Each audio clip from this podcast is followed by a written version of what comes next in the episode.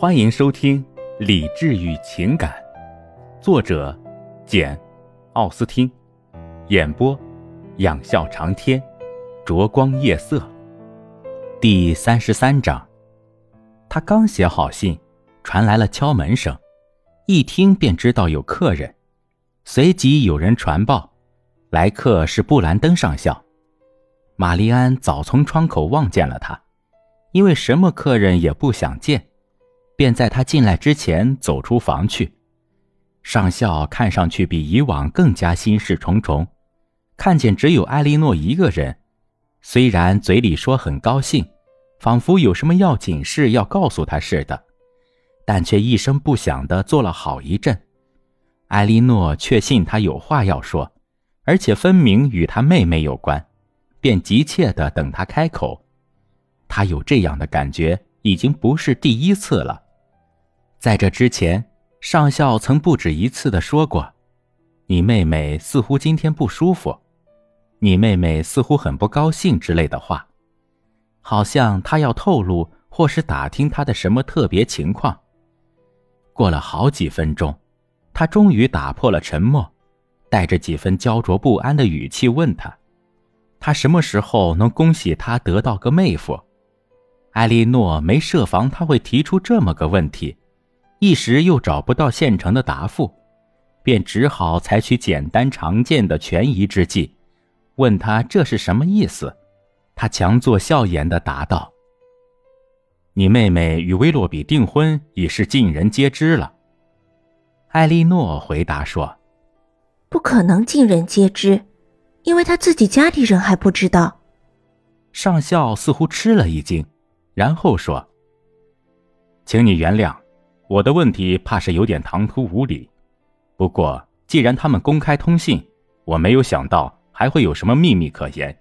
人们都在议论他们要结婚了。那怎么可能呢？你是听谁说起的？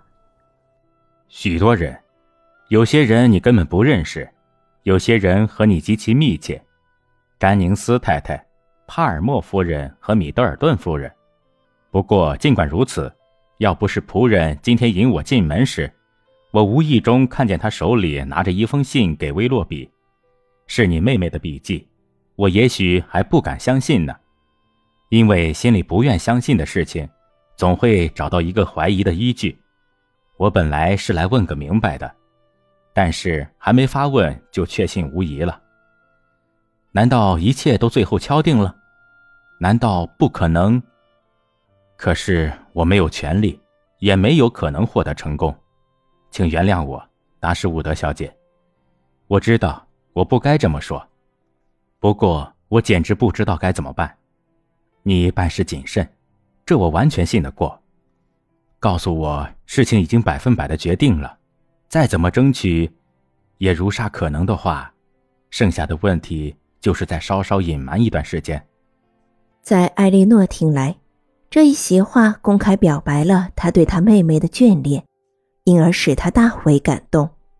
他一下子说不出话，即使心情平静之后，心里还嘀咕了一阵，到底如何回答是好？威洛比和他妹妹之间的真实关系，他自己也是一无所知，勉强解释吧，可能不是说不到点子上，就是说过头。然而他又确信。玛丽安对威洛比的钟情，无论结果如何，布兰登上校可能是没有希望成功的。在这同时，他还很想保护妹妹的行动不受指责。他经过再三考虑，觉得最明智、最宽厚的做法，还是不管他是否真的了解，真的信以为真，尽量多说点儿。因此，他承认。虽然他从未听他们自己说过他们是什么关系，但是他对他们的相互钟爱并不怀疑，对他们相互通信并不感到惊讶。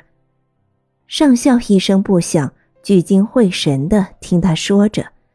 等他话音一落，他立即从椅子上立起身来，带着激动的口吻说道：“我祝愿你妹妹万事如意，祝威洛比。”极力争取配得上他。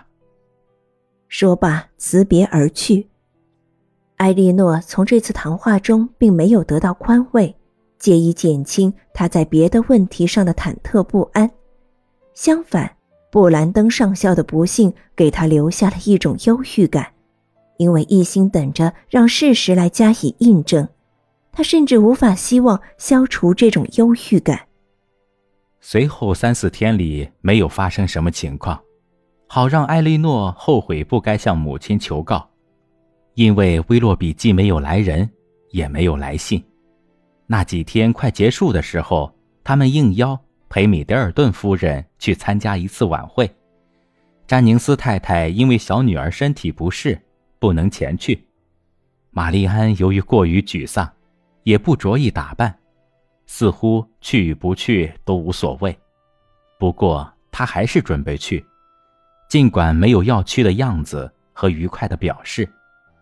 茶后，直至米德尔顿夫人来到之前，他就坐在客厅的壁炉前，一动也不动，只顾想他的心事。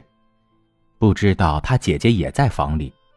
最后听说米德尔顿夫人在门口等候他们，他嗖地站起身，好像忘了他在等人似的。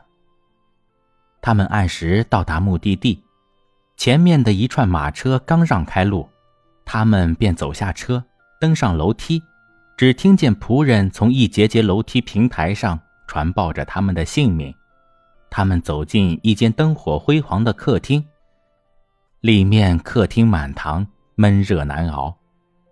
他们彬彬有礼的向女主人行过屈膝礼，然后就来到众人之间。他们这一来，室内必然显得更热，更拥挤不堪。而他们也只好跟着一起活受罪。大家少言寡语、无所事事的待了一阵之后，米德尔顿夫人便坐下玩卡西诺。玛丽安因无心走来走去，幸好又有空椅子，就和艾莉诺在离牌桌不远的地方坐了下来。两人没坐多久，艾莉诺一下子发现了威洛比，只见他站在离他们几码处。正和一个非常时髦的年轻女子热切交谈。很快的，威洛比也看见了他，当即向他点点头，但是并不想同他搭话，也不想去接近玛丽安。虽说他不可能看不见他。随后，他又继续同那位女士交谈。艾莉诺不由自主地转向玛丽安，看他会不会没有注意到这一切。恰在此刻，玛丽安先望见了威洛比，心里突然一高兴，整个面孔都红了。他迫不及待的就想朝他那里奔去，不料让姐姐一把拽住了。玛丽安惊叫道：“天哪，他在那儿！他在那儿！哦，他怎么不看我？我为什么不能和他说话？”埃莉诺叫道。我求你安静一些，别把你的心思暴露给在场的每个人。也许他还没有发现你。可是，这话连他自己也不相信。在这种时刻安静下来，玛丽安不仅做不到，而且也不想这么做。她焦灼不安地坐在那里，整个脸色都变了。最后，威洛比终于又回过脸来，瞧着他们两人。玛丽安忽地立起身，亲昵地喊了一声他的名字，就是向他伸出了手。威洛比走过来，偏偏要找埃莉诺搭话，而不和玛丽安攀谈，好像一心想避开他的目光，绝技不注意他的态度似的。他匆匆忙忙地问起达什伍德太太的情况，问起他们来城里多久了。艾莉诺看见他这样说话。一时搞得心慌意乱，结果一句话也说不出来。但是他妹妹却一股脑的把心里话都道出来了。她满脸绯红，带着万分激动的语气嚷道：“天哪，威洛比，你这是什么意思？你难道没收到我的信？你难道不想和我握握手？不握手是不行了，但是碰到玛丽安，似乎又使他感到痛苦。”他抓住她的手，只握了一下。这段时间，他显然在设法让自己镇定下来，埃莉诺瞧瞧他的脸色，发现他的表情变得稳静些了，停了一刻，只听他心平气和地说道：“上星期二，我荣幸的到伯克利街登门拜访。十分遗憾的是，很不凑巧，你们和詹宁斯太太都不在家。我想你们见到我的名片了。”玛蒂安焦急万分地嚷道：“难道你没收到我的信？这里面肯定出差错了，一个十分可怕的差错。这到底是怎么回事？告诉我，威洛比，看在上帝的份上，告诉我这是怎么回事。”威洛比没有回答，他的脸色变了，又现出一副窘态。但是他一瞧见刚才与他谈话的那个年轻女士的目光。便感到需要马上克制住自己，他重新恢复了镇静，随后说：“是的，你一番好意寄给我的，通知我你们已经进城的信件，我荣幸的收到了。”说罢，微微点了下头，急忙反身回到他的朋友跟前。